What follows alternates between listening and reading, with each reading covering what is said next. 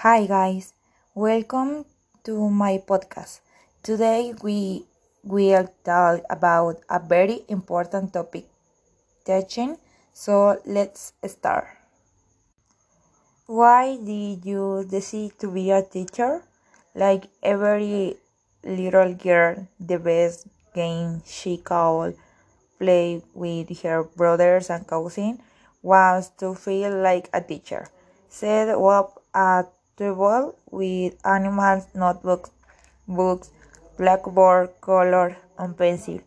Be the role model for your favorite kindergarten teacher.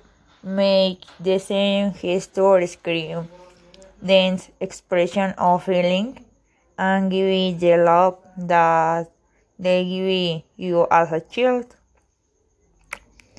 That dream that I imagined only six or seven years is not here near fulfilling that goal.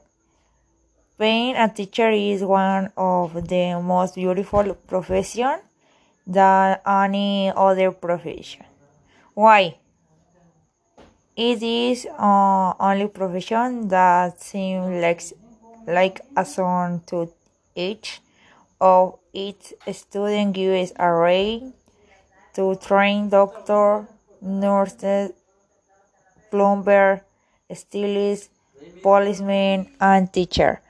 Being, being a teacher is the opportunity to relieve school by the age of an adult by children. It is listening to your student getting excited about their new learnings, believing in their processes and capabilities, knowing that they are different, unique, and special. Within my experience, I have had to see and experience beautiful things and things that, that are not so good. But nevertheless, that helps me to do my best to touch Bottom within the heart of children and thus be able to earn their affection, love, trust, and respect.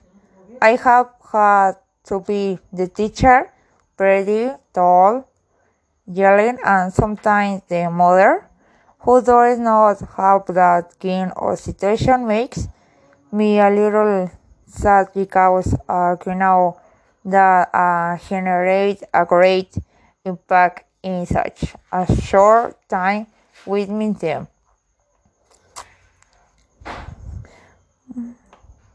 My practice have been perfect compared to the classmates, and I have had the love of the student, the support of the teacher, the blessing of the principal, and the gratitude of the parents.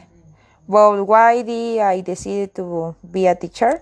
Here is a part of what I lived where I did my high school.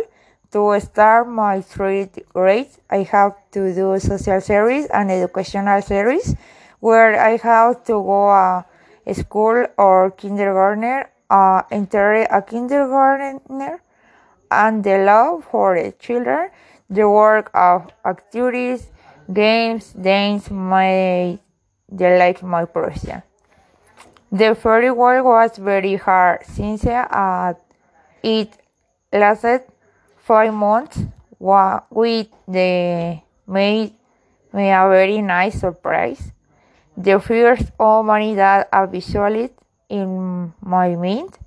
I think that even the smallest gift that the children have me was beautiful. As time goes by, go back to normal and do the practice in a vulnerably school in every way uh, remember that I always came back and told my mother everything that the children told me sad and also beautiful things. Palomares was a child wife you exhort, playful, affectionate, screaming, and distracted. But he always arrived early with a delicious breakfast for the teacher. Even though he had no money, he always brought me something to have breakfast together in I think that this type of action makes your love your profession more and what your manager to do with your student.